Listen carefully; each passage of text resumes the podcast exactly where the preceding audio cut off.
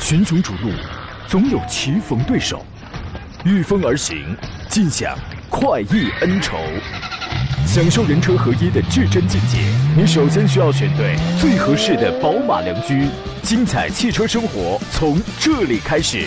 买车意见领袖，权威专家团队聚会团购买车，专业评测试驾，主持人杨洋为你客观权威解析。这里是购车联盟。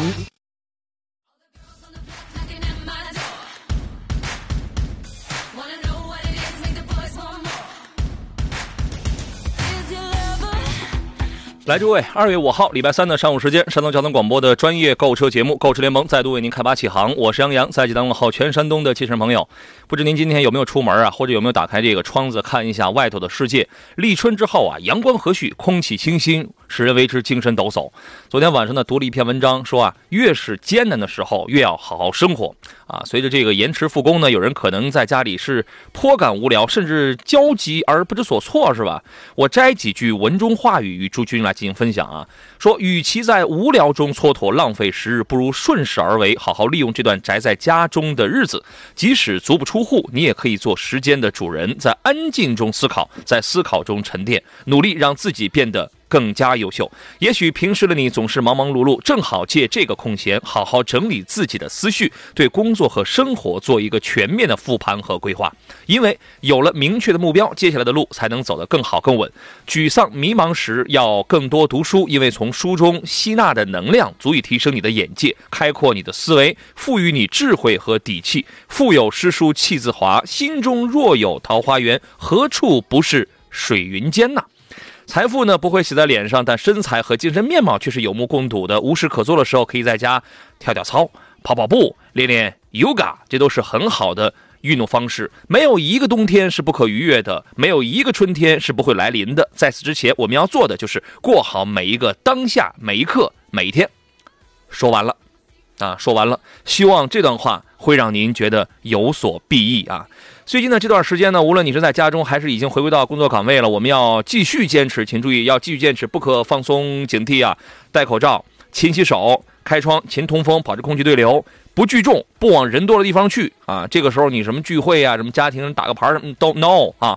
然后保持距离，少外出，勤用酒精消毒，尤其注意在电梯间啊、餐厅啊、啊公共交通工具上等等这样一些公共的工具或者是区域里边，避免去直接的用手去这个接触。搭乘电梯的时候也一定要要要要这个消毒。呃，电梯间按钮区要消毒，要这个戴口罩。同时，对于这个信息的一些来源呢，要相信一切官方信息。要注意甄别，注意判断，不造谣，不信谣，不传谣。最后一句话，让我们坚信，熬过了艰难的时光，我们终将迎来春暖花开。好吧，今天节目呢，遇到了挑车、选车、买车就呃有纠结的这个问题，可以跟我们做专业探讨。直播间热线呢已经为您开通了，号码分别是零五三幺八二九二六零六零和八二九二七零七零啊。另外呢，还有几种网络互动方式，一个是我的新浪微博，您可以艾特我山东交广杨洋侃车。另外呢，一个是我的呃个人微信公众账号。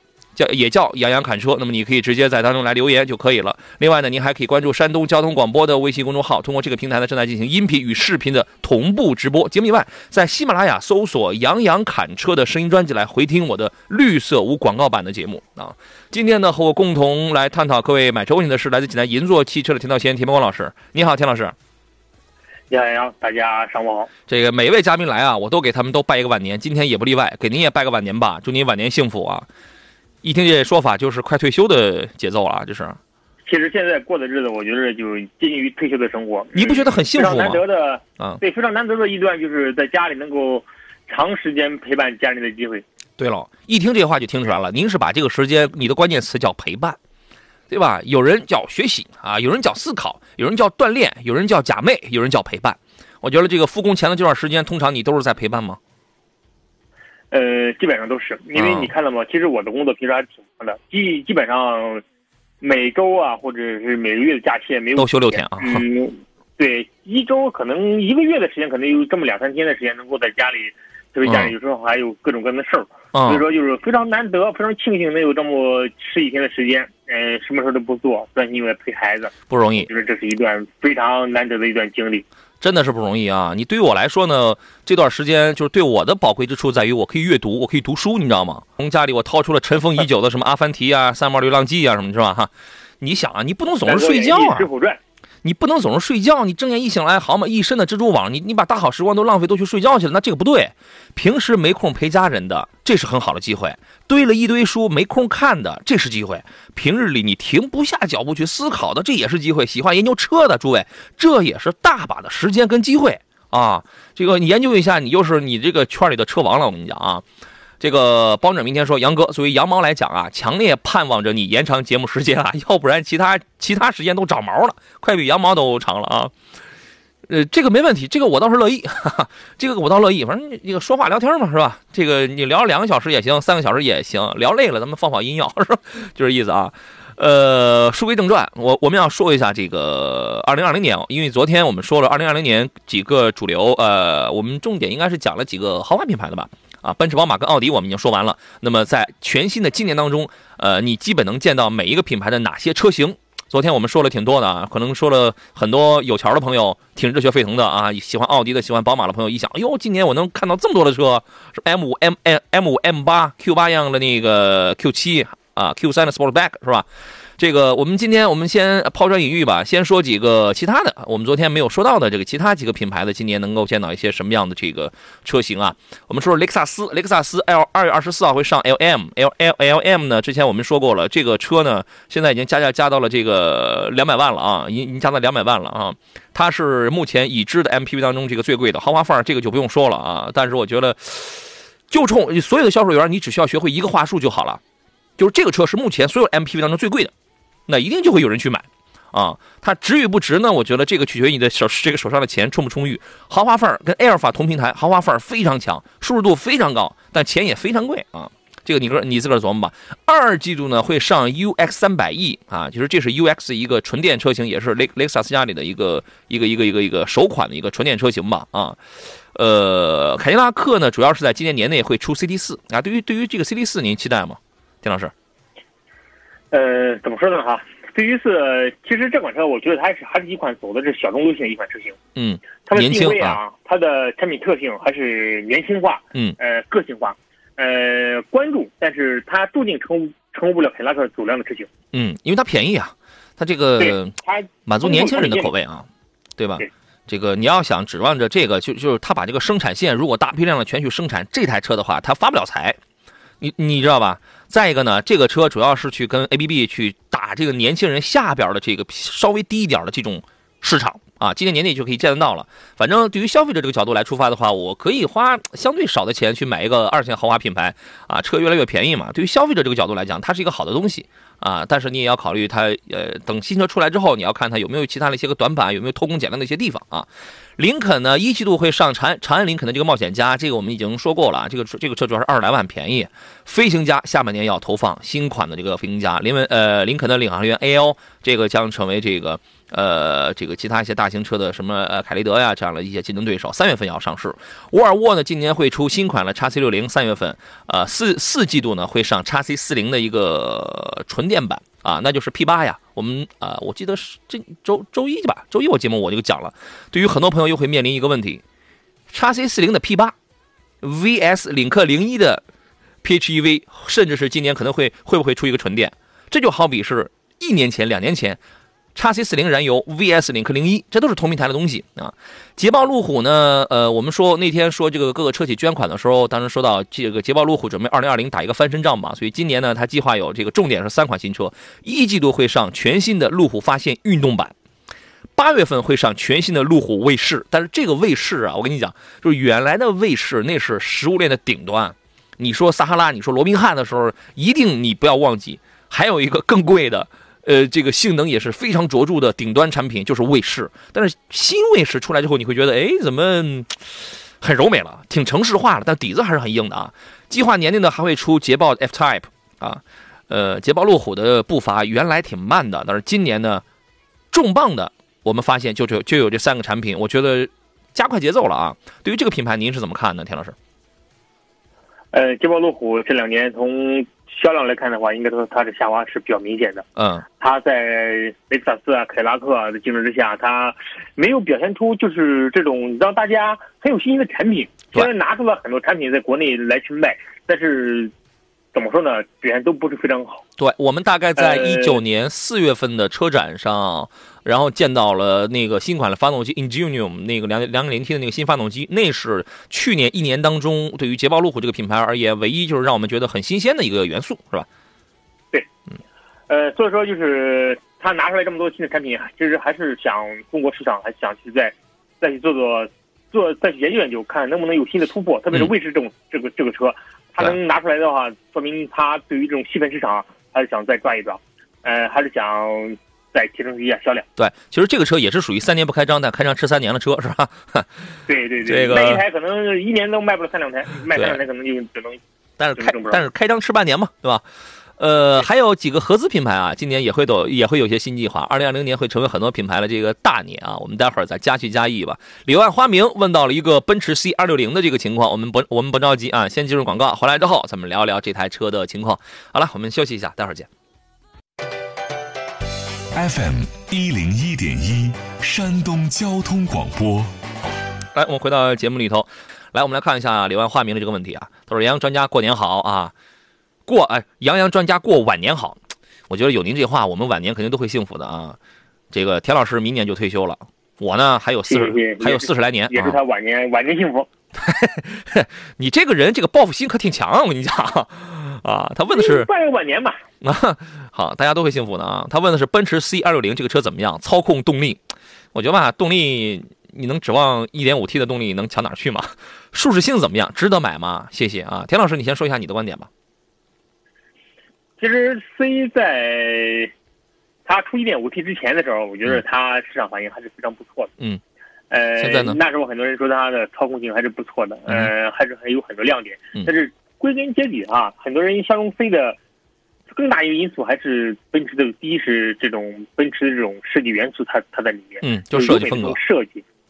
对，第二就是这个品牌，嗯，呃，这两个因素是很多人选择 C 的原因。换装了 1.5T 之后，它的最大的卖点其实也是在这两个方面，嗯，所以说就这样你看你的需求，你想买一台什么样的车，嗯，如果你想买一台开起来特别好玩的车，你买它不大行，嗯，对，不大行。但如果你买的好看，别人看你就是有面子的车，啊，买它是没问题的。其实我觉得，你觉得现在买一个奔驰 C 会很有面子吗？你觉得能能够满足一个面子方面这种需要吗？可可能取决于你的群体啊。对你群体很关键，你比如说。像我这样的群体，我觉得买一台奔驰 C 就已经很高级了。哎，你像像我这样的群体，这样的车我都都那个不能想，你知道吗？是吧？对嘛？所以说就是，呃，群体不一样，所以说还是我觉得还是有一定作用。但但但是吧，你也你它带给不了你很很多的操控性，嗯，但是能给你带来很多的呃，就是别人看起来更好的东西。是这样。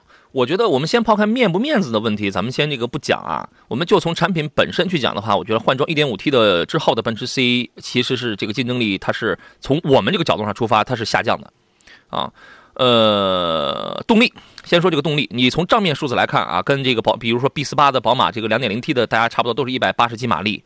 对吧？然后他会他会跟你讲，我这个车我虽然排量小，但我但我技术含量很高啊。你看我的动力账面数字也那个不差，但是你要注意，三千转往上它的最大扭矩才那个才那个输出，这就意味着它在这个启停反复的情况下，这个它就是一台小排量车。你甭管你用九速变速箱也好，你用什么也好，你买的就是一台小排量车。我年前我有些节目我当中我在开玩笑，你买这个车，将来你在路上。所有十万级别的一点五 T 的那些个车子，你甭管人家是一百五十几匹的，还是一百八十几匹、一百六十几匹的，都将成为你起步阶段的竞争对手。啊，你说你你那个时候你就有面子吗？那也不一定，你碰上不懂车的行，你知道吧？再一个呢，在我们节目当中，实际是有真实车主曾经反馈过，也是去年的这个节目当中反馈过，C 级他买了，他拥有的就是二六零，C 二六零的转向机是有是有是有问题的，然后呢，再加上之前爆发出 C 级很多这个减震器。出现过断裂的爆胎有过一定比例的，当然它可能不如 E 级爆的那那么的多啊。然后呢，现在其实一直到现在为止，C 级的这个后排座椅的人机工程学做的也是比较差的，就是成年人坐在后排是非常长期坐、长时间坐是非常不舒服的。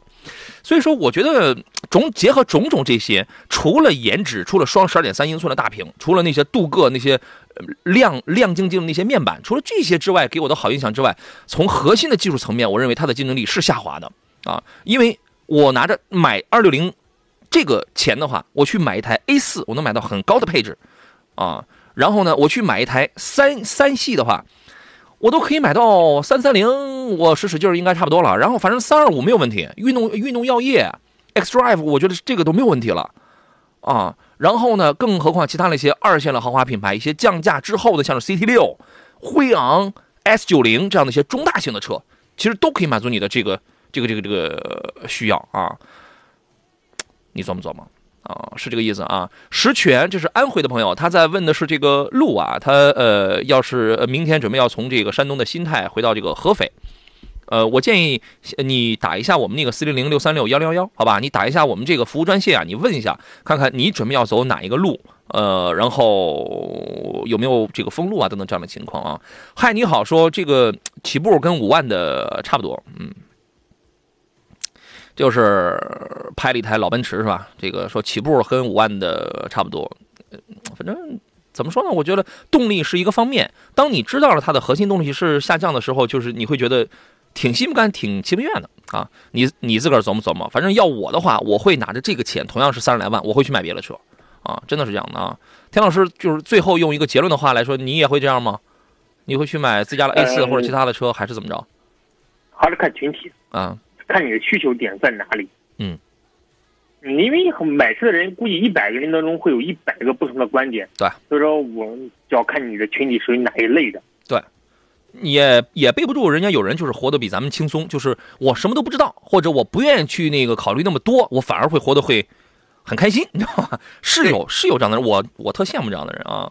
舍得说杨洋好啊，请讲一下，先讲一讲本田皓影吧。本田皓影这是 CRV 的一个姐妹车型，整体设计上呃比这个其实价格比 CRV 还要更低一点，然后整体设计配置要也要略好一点吧，反正都是你有我无的这样的东西从配置上啊，然后整体风格上也要更年轻一点。呃，燃油版的话，就是你有什么毛病我就有什么毛病，那个发动机这个还是一样的。反正现在呢，你看今年冬天我们。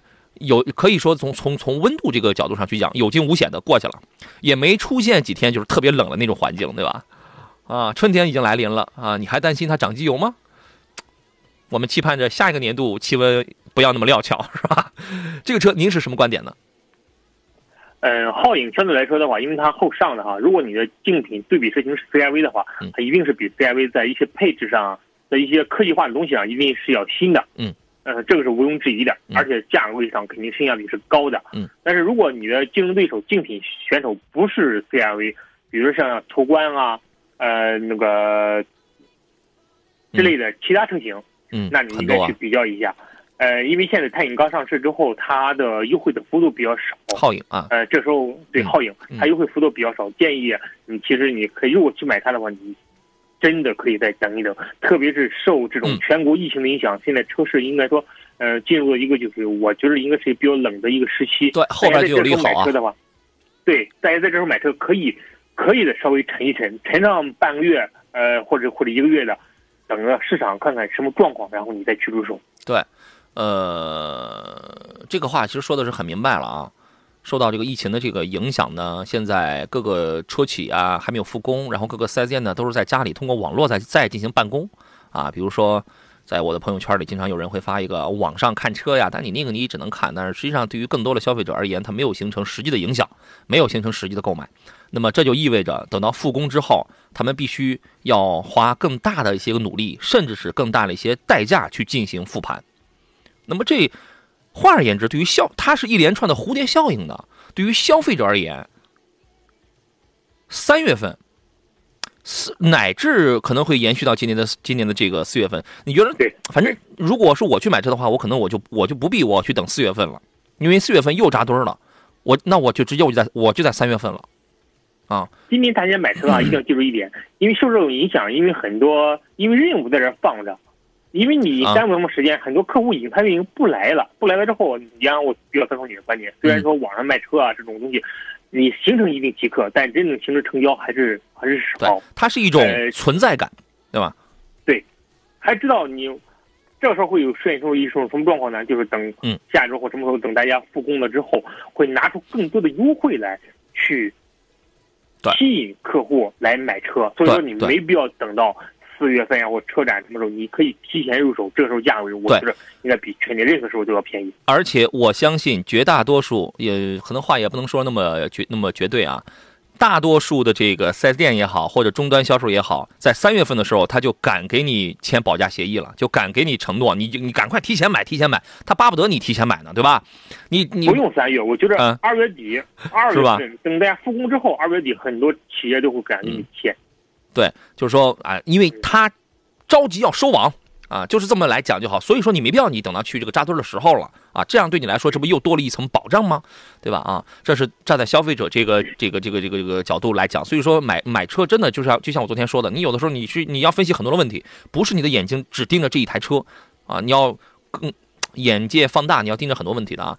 另外来说一下，二零二零年啊，这个几个日系品牌在华的这个新车投放啊，本田呢，本田哦，本田车还是还是蛮多的。先说东本，呃，将将出两厢版的思域，这个车颜值还是蛮漂亮的，和插电版的 CRV，新款的 URV，URV 这到了中期改款的年龄了。另外，享域享域会出一个混动版本，啊，享域这个车虽然。不大那个什么东西了啊，但是会出一个换动版本。广汽本田会出第四代飞度，第四代飞度终这个终于出来了是吧？终于也配上这个国六了。其实这个中间换的这个时间已经很长了，在这个空床期之内，但凡是有那么几个品牌出一两款优秀的两厢车的话，其实就完全可以消弭掉，呃，曾经飞度用了很多年积了积攒下的这个口碑了。但是对于飞度而而言，很幸运的是，在它的这段空床期，这半年的空床期之内，好像也没有什么两厢车出来，啊，它的忠实粉丝依然在等待了第四代的这个国六排放的飞度啊。另外呢，凌派呢会出一个锐混动，呃，中期改款的，因为呃那个 URV 中期改款之后，这个冠道它也中期改款啊。丰田呢，广汽丰田今年会出威兰达。啊，对吧？这是荣放的姐姐妹车型，CHR 的一个纯电版，这个车这个小车我还是很期待的。中期改款的新款汉兰达，今年你就能够见到了，2.0T，换颜值，TNGA 换平台，换了很多配置，很多的功能。我又想起了在年前有一位听众，他打电话的时候，他问我们嘛，说这个已经交了定金了，这个 4S 店承诺给他呢，说看看2020年的六月份能不能提到新车，如果不能的话，就给他提一台这个现款的这个汉兰达。但是我们当时给他了一个劝告，我不知道他这个车现在怎么样了，我给他一个劝告。你二零二零年六月份你提车的时候，你还按照当时你二零一九年十二月订车的那个价格吗？一月份订车的那个价格吗？对吧？价格那个时候肯定它就会它会大变样啊。另外呢，新款汉兰达大概是现在好像说的是十二月吧？是不是今年十二月上啊？你有你那边有最新消息吗，田老师？呃，没有，当时是当时说的是十二月份，但是现在受这种情况影响，估计信心上应该上不了吧？现在应该是，有可能看看就会不会有推迟嘛？一汽丰田会出新款的卡罗拉，纯电版的奕泽，新款的威驰，还有荣放的插电混。呃，东风日产呢会出新款的逍客跟新款的凌风。凌风这个车呢，可能在我们北方见的少一点啊。大家到这个深圳呐、广州啊这些地方去出差的时候，我打一个出租车啊。你会发现哇，好多都是这个啊，这两个车都到了中期改款的年代了。另外呢，有换代车型，啊，换代了全新一代的奇骏，换代了全新一代的阳光啊，这两个车换代车型还是非常期待的。尤其新款的这个奇骏啊，这个变化非常大。日产方面呢，也将引入两款 ePower 在内的混动技术路线，同时 ePower 直充电动技术也会进行这个落地。它几乎绝大多数的内燃机都会换装可变压缩比的这个发动机。我说是绝大多数啊，不是全部啊。国产车方面呢，吉利今年会上二月十四号上吉利 icon，然后呢，它会出一个叫做 Preface，Preface 这个车呢 非常漂亮，二零一几一几年啊，千禧二零一几年刚起头的那个时候吧，大家在国在上海还是在北京，我当时我见到一款天地那个概念车，现在后来基于天地出了博瑞，啊，现在这个 Preface 呢也有点那个味道，一款非常漂亮的一款车型，几何 C，大家会见到几何的又一款新产品几何 C 啊。这个缤越会出一个 1.4T 的车型，呃，大家会发现缤越的就是吉利接下来有有有一些车型啊，尤其是呃这个小排量的这种低端车吧，它会把这个三缸机哎全部换回到 1.4T 的这个车型当中。为什么呢？因为它在三缸机上花的技术成本，尤其是花的那个解决消费者心头疑惑的那个成本，其实比这个车的成本更高了。啊，那我那我就干脆我就给你个这个得了。新款的博瑞 G 一也将中期改款。我们先说到这里吧，先进入半天广告。回来之后呢，一边来看大家挑车买车的问题，一边来聊聊这些个事情。这里是购车联盟，我是杨洋。遇到了挑车买车的问题，欢迎通过热线、通过微信的方式直接联络到我。咱们休息一下，待会儿见。群雄逐鹿，总有棋逢对手，御风而行，尽享快意恩仇。享受人车合一的至臻境界，你首先需要选对最合适的宝马良驹。精彩汽车生活从这里开始。买车意见领袖，权威专家团队聚会团购买车，专业评测试驾，主持人杨洋为你客观权威解析。这里是购车联盟。来，诸位，十点三十三，这里是今天二月几号来着？反正是周三，是吧？为您直播的山东交通广播的专业购车节目《购车联盟》啊，为您带来的是专业的这个汽车啊选车这些分析，包括性能方面的这些对比。我是杨洋。呃，我们一边在防范着疫情，跟大家在通过我们前边好多期这个节目啊，每期节目我们，我们都会穿插着有破谣的、破谣言的啊，也有这个安全提醒的，也有在家中在办公区如何来防疫一些细节讲解的。啊，然后穿插着这些这些东西，呃，是希望我们讲的每一份的东西，跟大家分享的每一份的东西呢，然后都都对您有所裨益啊，这是我们期待的。同时，也跟各位在展望二零二零二零年的一些个新车的状态，包括也在解答大家一些调车买车的一些问题。刚才跟田老呃田道贤、田伯光老师也这个分析到了，三月份，呃，疫情过后的这个三月份呢，应当是一个对于消费者而言，呃，优惠天平向你倾斜力度比较大的这么一个时机。啊，你要把握这么一个时这么一个时机，同时能签保价协议了，这样就最好了，对吧？呃，也没必要再继续再等到什么四月、五月啊，除非你在等着某一款的这样的新产品啊。呃，今天节目呢，剩下半个钟头，依然是解答各位挑车买车的问题。有问题您可以拨打电话零五三幺八二九二六零六零或八二九二七零七零。另外，您可以给我发微信，微信的问题您可以发送到山东交通广播的微信平台，或者是杨洋侃车的微信公众平台。第一个杨是木字旁，第二个杨提手旁，单人旁，侃大山的侃，直接在公众号里面搜索小写的拼音全拼，你就可以找到了。呃，我我们的节目正在通过山东交通广播的这个微信公众号进行音频与视频的同步直播，您可以任选其一。座上宾呢是田道先、田光老师，田老师你好，大家上午好。这个刚才我们没留什么问题是吧？我们说到了这个几个国产品牌了，我们说完这个吉利了，待会儿咱们再呃快速过一遍呃这个过一个呃过一遍其他几个车吧，其他几个品牌，呃星途奇瑞旗下的高端产品，星途将出一个 VX，VX 之前我们车展上已经见到它的概念车了，主要特点就是大，1.6T 应该有除了 1.6T 之外还有一个排量，我忘了，但是那个 1.6T 的是奇瑞那个197匹的那个那个那个那个那个。据说秒杀宝马的那个动力的发动机啊，领克呢，领克零五已经已经到店了，Fastback 一个溜背的车，反正还是挺帅的啊。我们单位已经有同事找我预定了。然后呢，还有领克零六，领克零六啊，这个也是一个全新车型。瑞虎呢有瑞虎七，呃，还有瑞虎七 Pro，其实瑞虎七 Pro 的亮点要更多一些啊。长安呢会出一个叫 UNIT，Unity 啊，这个长什么样呢？大家这个星越呃，这个吉利的星越对比的是 CS 八五 Coupe。那么 U 呃这个叫 Unity 吧，Unity 它的这个对标，你可以理解为吉利的 Icon，OK，你知道它长什么样了，对吧？你已经明白了。二季度会上市，另外逸动会出一个叫做逸动 Plus 的这个车型，Plus 啊，三月份上市。启辰呢，如果再没有一款新产品的话，可能这个品牌就要凉凉了，所以它推了一个叫启辰星。我们之前也分析过了，红旗的 H 九今年年内要上市，国产版的劳斯莱斯啊，你对于这个车是什么是什么期望吗？有什么期望吗，田老师？呃，你刚才用的一句国产版的劳斯莱斯，嗯，其实从产品定位上来说，它应该很清晰。就是我们这个比喻其实也是，呃，比较清晰的，还是一个设计师是吧？嗯，对，呃，怎么说呢？还是挺期待的吧。我觉得这类产品还是还还是非常期待的。更多的其实还是细节啊、服务上，我觉得应该做足。这样的话，会让消费者 更放心去买它。对我倒觉得这细节服务啊，对红旗来说应该不是问题。为什么呢？因为他心里非常清楚这款车，这是目前最高端的一台车了。然后呢，他也很清楚这这台车背后承载的一些期待是什么，一些期望是什么，对对吧？所以说，当你背后有这么强大的这个后盾，有这么强烈在这个地球上十几亿人口这么强大的一些期望的时候，他敢做不好吗？他会做不好吗？对吧？所以我倒觉得这个方面我还是蛮期待的啊。这个车确实跟劳斯莱斯是同一个设计师，然后出来了这么一个手笔，呃，商务用车，反正公务用车这是不可能了。商务用车，嗯，传祺会出 GA 八，比亚迪会出汉，荣威会出 EI 六纯电的，还有 EI 六的 Max，这是一个插电混。奇瑞新能源会出 EQ 五，北汽新能源会出一个叫做 Arcfox ECF，或者它有可能会命名叫做 Mark Five。啊，第二季度大家会上市，因为这个车我们之前也都见到过了，也都说到过了，所以就不再多说什么了啊。呃，最不提说，今天早上受到家里大领导的安排啊，去给一线的警务人员送防护用品。看到路上比较萧条，车少人少，真心祝福祖国快点打赢这一场战役，中国加油！说的真好啊。呃，其实对于呃我们这个对于很多普通老百姓而言的话，就是说现在我已经知道呃该怎么去防护，我也愿意配合，这个不添乱。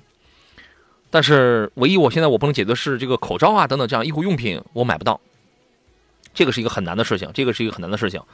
呃，我那天我节目里讲，我我有一天我在家里，我跟我这个媳妇儿也那个说，我说我们捐点钱，啊，后来这个发现捐这个捐钱没用啊，他们那个武汉当地可能缺的并不是钱，然后呢，这个缺的是医护用品。我说我们我们买一批东西，后来发现买不到，真的买不到啊，所以说这个是一件特别苦恼的事情。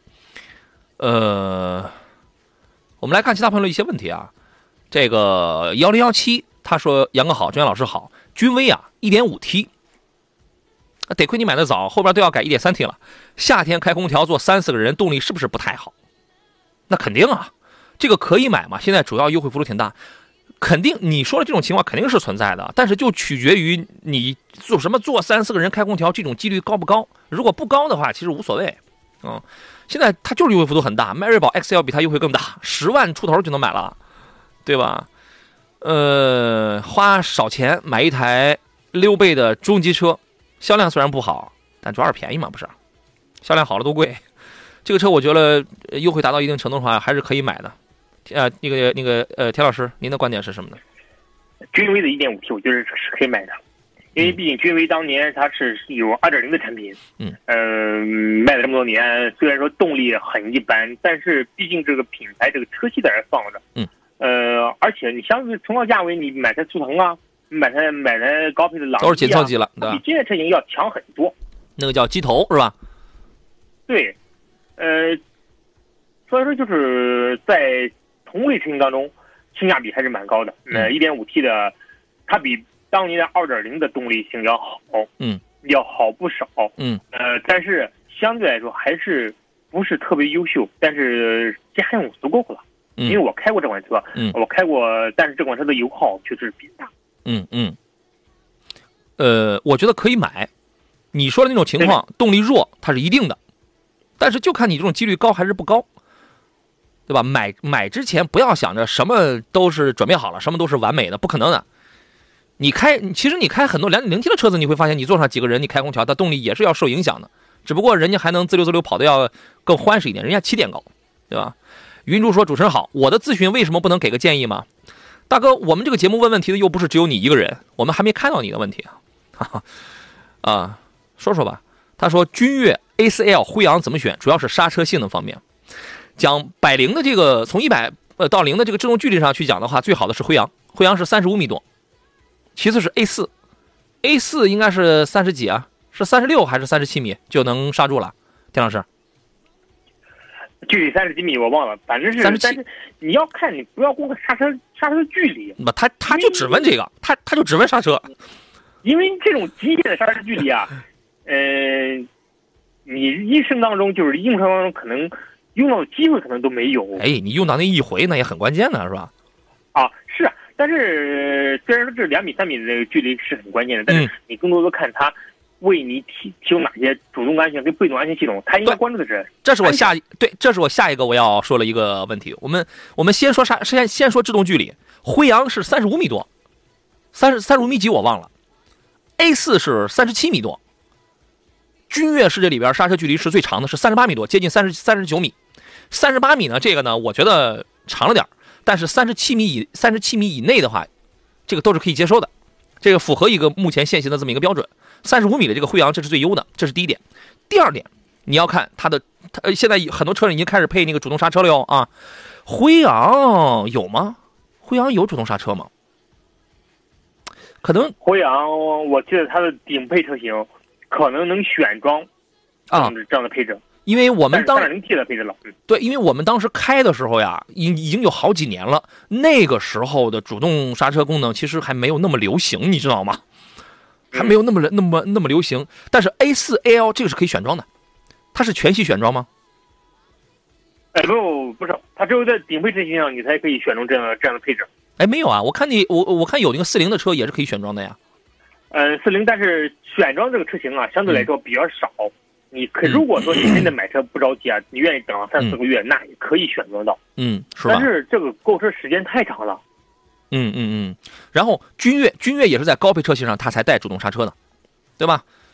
嗯，所以说，综合来，你你 OK，我们说完了。要如果要说第三点的话，就是宏观上来看这些车的定位跟市场表现。定位上去讲，辉昂秒杀掉君越。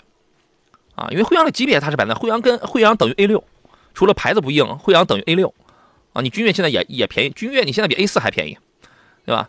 然后 A 四呢是一款家用车，小这个小年轻开 A 这个 A 四，邦啷邦邦啷邦是吧？就是非常的舒服，而且呢，哎，说到要买 A 四，我昨天我我说了今年呃新款的 A 四要这个上市嘛，那那这个田老师，A 对吧？田老师，你给我们一个时间点，现款的 A 四几月之前买是合适的，几月之后可能就买不到了。其实我刚才跟大家讲过了哈，就是大家在买车的时候，观望时间不用很长，十天二十天就足够了。对也就是说，在二月底三月初的时候，你入手买车，今年将会抓住一个新的优惠的点。嗯，啊对，不用等到，但具体你说新款三月上市，我我确实现在我没有一个准确的时间，但至少。现在你买车来说的话，在二月底或者三月初的时候，你这是一个非常好的一个买车的机会。嗯嗯嗯，行，这个 A 这个这个这个是 A 四的这个情况啊。好，我们已经说完了。新杰餐具说：“杨洋过年胖了几斤呢？我我怎么感觉我瘦了呢？这是感觉没怎么胖啊。现在拼了老命了，就想要减点肥啊。这个胖了之后，这浑身不舒服，你知道吗？哎呀，天天这个过劳肥，吃的真不多。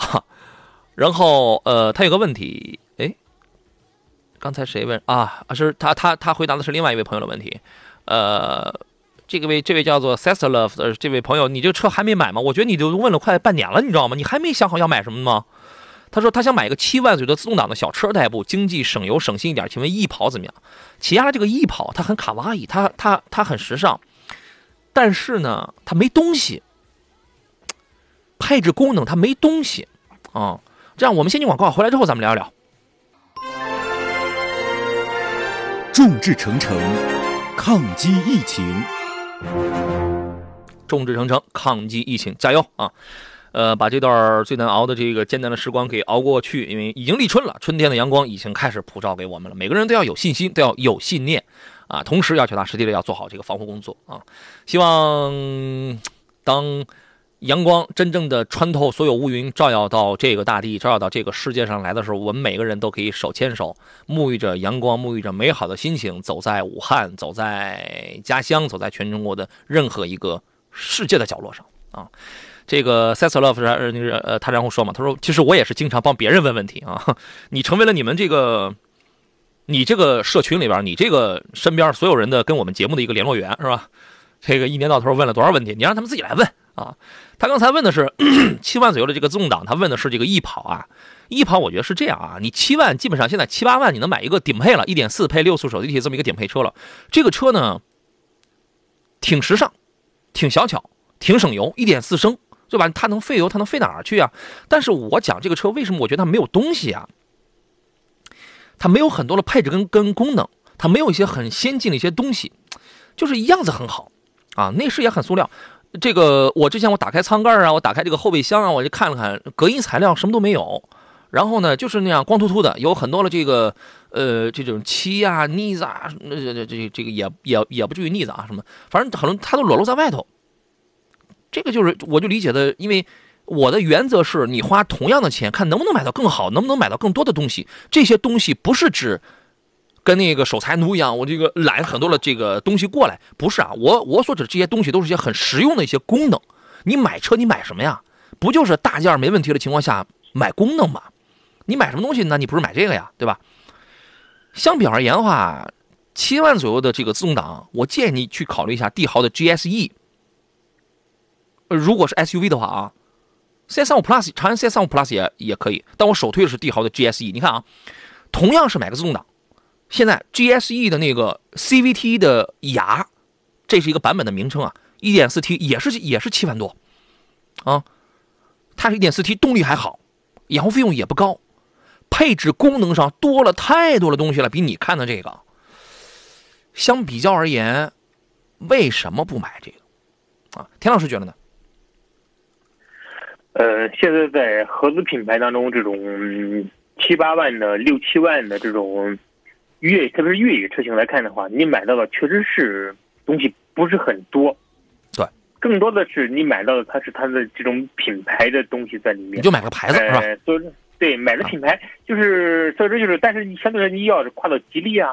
跨到长安这种国产品来说，你买到的更多的是实实在在的一些配置。对，这还是看你的消费者的需求。哎，有人要说那个严的。呃，我先插一话，有人要说，肯定一说到这个地方，这个地方有人要说，国产车不保值，国产车不如合资品牌保值，扯。这个价位的这个这个价位的这两个车一跑还不如 GS 保值呢。我跟你讲，您继续。现在国产品牌，特别是自动挡的国产品牌，这种六七万、七八万的自动自动挡的特别的保值。嗯。那真是 very 保值啊！它的性价比很高，因为我从事二手车行业很多年了。嗯。呃，这几年当中，我发现就是，特别是我们吉利的、我们长城的一些自动挡的车型，看价位啊，市场当中它的它的保值率很高。对，保值一方面跟品牌有关，但是现在跟品牌的这个关联度越来越低，反而跟销量、跟综合市场的表现、跟口碑的美誉度这个关联度越来越高。对，好吧。对。所以说你不必单从品牌这个角度来去考虑。比如说我刚才我跟你说那个 1.4T 这个雅，空间比你那个还大。动力比比比你那个还好，油耗呢？市区油耗相差不大，但是人人人起步更快。但综合油耗的话，一点一点四 T 它是要省油的，油箱更大。人家那个油箱大概是五十几的吧，你那个小油箱，好家伙，你才个四十几的这个这个小油箱，跑一会儿你得加油去，对吧？然后呢，空间比那个大要大老多啊！你再说这个配置方面。人家就比你那个顶，你如果选的是个顶配的这个翼跑的话，我就我就选一个雅，一个 1.4T 的一个 CVT 的一个低配的话，都比你那个要多什么自动驻车、电动天窗、远程启动、方向这个电动方向盘，哎呃不不不，啊好像是电动方向盘，我你呃印象印象当中好像有定速巡航、驾驶模式，你是经济还是运动的那种切换，还内置行车记录仪。好了，不说了，我觉得说到这儿你就差不多，你你是不是觉得你啥玩意儿你都没你都没买到啊？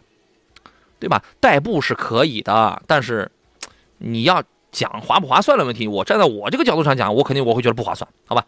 安卓安卓素，这是辉昂的车主，他说我的呢那个辉昂是配有主动刹车的，个人觉得辉昂开起来要比 A 六舒服。辉昂的那个我开过他那个 Formotion，你知道吗？他是这样，如如果你揣着三十万去买车的话，对品牌，如果你想买个实用的话，三十万，我真的建议你买辉昂。但是我们节目当中有人当时是揣着五五十万，当时他问我买辉昂还是买 A 六，我说你赶紧去买 A 六。对吧？它不一样了啊，是吧？它这个同样的问题在不同的人身上，它就有一些不同的一些设问的环境来讲的话，它就是它就会不一样啊。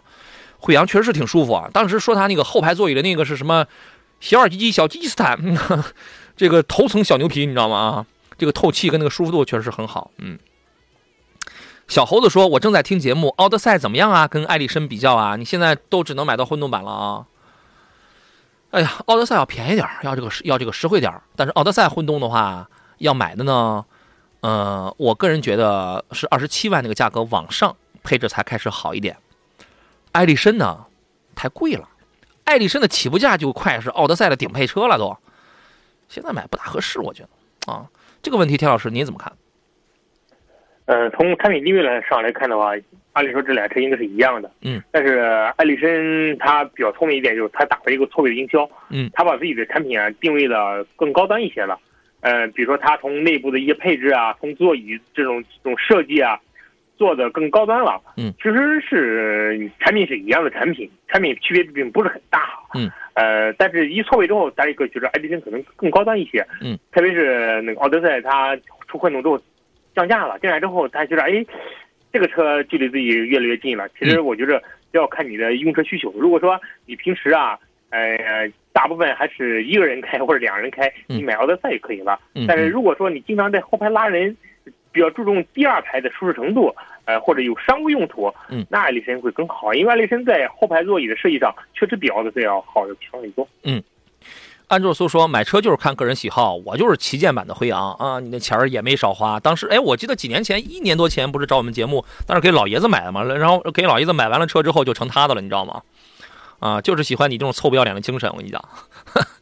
机车男孩说：“七万多买新宝骏 R R S 三不不香吗？配置高，配置高，配置高，配置确实是挺高的哈。七万你也能买到一个 CVT 版本的一个顶配车了。就是说，假如刚问刚才那位问题的呃什么 C S Love，然后假假如你的你的朋友说，哇，那我不喜欢要涡轮增压的车，我就想买个自然吸气的小排量，我简单做一做一个过渡，那我就换车，OK 啊。新宝骏的 R S 三它是个1.5升的车子，这个车也比那个翼跑其实要更香一些。”颜值、空间、配置、动力都要更小，你琢磨琢磨啊！这个，哎，刚才谁还问一问题来？这是舍得啊，就是刚才问本田皓影的那位，他说：“杨老师你好，请问咱们台疫情过后会有团购吗？”有的，本来呢我是应该是初期上班嘛。上班之后呢，大概从初九、初十，然后就会有一有一期新的这个活动啊。但是现在是特殊时期，呃，我们也这个也也也也选择不添乱，是吧？然后呢，就把那个活动给往后给这个推迟了。今年活动应该还是就目前来估的话，应该还是蛮多的。所以，我我原本是期待着，就是今年啊，二零二零年啊，这个年龄也大了啊，这个。身体状态也不是特别好吧，反正就是希望能够轻轻松松的呀。这个自己一个人还得忙活两档节目啊，平时还有这个事儿那个事儿了，就想，呃，生活一些啊。但是，就目前的这个预判来讲的话，恐怕很难啊，这恐怕还挺难的，你知道吗？呃，最后时间我们呃再来说一下，呃，最近有一个新闻啊，就是特斯拉不是马上要那个在上海马上它要这个国产了嘛？二月三号的时候呢，宁德时代发布了一个跟特斯拉的一个合作公告，双方已经开始进行合作了，已经呃宁德时代已经跟给特斯拉来进行供货了。就是说一句话来简述，就是今后国产的特斯拉将不再采用松下电池，改用宁德时代。说到这儿，懂行的朋友会觉得这是个好事儿，不懂行的朋友会觉得松下呀。大牌子呀，你不用这个能行吗？对于这个事儿，田老师您是怎么看？其实，在电池技术上来讲的话，现在当然因为我不懂这个电电池，但是我觉得宁宁德时代，包括国内很多像这种品牌的电池，包括现在 LG 啊、松下都有都有都有电池，但我觉得电池技术区别并不是特别大。呃，在结在结构上啊，在结构上还是有些不一样，是吧？对，换了宁德时代之后，它成本会降低，反而会使车价更便宜，老百姓最终还是受益的。对，成本更低，技术更好。我跟大家说一个事儿，就一个关键，因为这个事儿我们也是研究了一下，也是学习了一下啊。特斯拉呢，目前在售的，就是现在往前滑用的车用的电池都是松下二幺七零零型的 NCA 圆柱电池，但是宁德时代呢，现在主要生产的是这个主流的是 NCM 的方形电池。同时呢，这几年宁德时代也在，宁德时代是咱们国内这个电池巨头了啊，也在不断加速布局软包电池，但是它没有去设计圆柱电池，所以你会发现，哎，这个宁德跟这个松下在双方的电池技术路线上是有差异的，对吧？但是跟大家说一个很科学的一个事儿，就是软包电池比这个圆柱电池、方形电池啊，能量密度更高，重量更轻，安全性能更高，这都是它的主要优势，因此被视作是新增量市场。但是呢，原来为什么没有普及用啊？因为它成本高，再一个呢，一致性差，对品控要求也比较严格，尤其是对于高能量密度的 NCM 八幺幺这种软包电池，在安全性能、循环性方方面有着较高的技术壁垒，只有少数电池厂商能够达到量产水平，装机量基数也比较低。但是呢，这一次我觉得特斯拉之所以采用这个宁德时代呢，一算是对咱们国家的一个一个一个一个一个回馈啊，对于此前中国政府大力支持的部分回报。是吧？二一个呢，也绝对是看好了宁德时代，它这个软包电池的这个这个这个成本也控制，也也也那个比较低，风险也更安全，也更安全。另外技术也更好，因为它肯定要给自己的车要选更好的呀，对吧？还有还有呃，这个还有一个问题是那个什么？是产能，因为松下供不了那个宁呃供不了特斯拉那么高的产能，那么高的需求，松下的产能是这个不够的。但是宁德时代的产能是 OK 的呀，百分之百的这个国产化。但是几乎就在同一天啊，这个松下呢也跟丰田以四十九比五十的股比组建了一个合资公司，叫做泰兴新能源新能源解决方案有限公司。呃，要要在今年四月一号要在日本来这个成立啊，这是他山只是可以攻玉啊。但是有一个短板，就是近一半的员工都在中国啊，你不怕你的员工会跳槽吗？啊，这个咱们就不说了啊。所以说，对于特斯拉的这个粉丝而言的话，今后我们在买到了国产 Model Y 和 Model S 的时候，选择宁德时代的电池，就目前来看，从技术从各个方面来讲是有优势的。啊，这是说给这个特斯拉的这个粉丝来听的。呃，幺零幺七说杨哥团购活动外省的可以参加吗？你外省的呃，我只能帮你联系厂家，调度厂家，呃，先解决挂牌的问题，能回去挂牌，这个就没有问题。到时候要具体情况具体分析啊。蒙奇说，电动车家用求推荐十万左右啊，这个问题我将留在明天节目的开场，咱们来说您这个问题。今天节目时间不够了啊，感谢田老师，再见，在家好好休息。好，再见，拜拜。感谢电瓶车诸位，节目以外通过杨洋侃车的微信公众号和我联系，祝您健康，祝您平安。我是杨洋，明天见。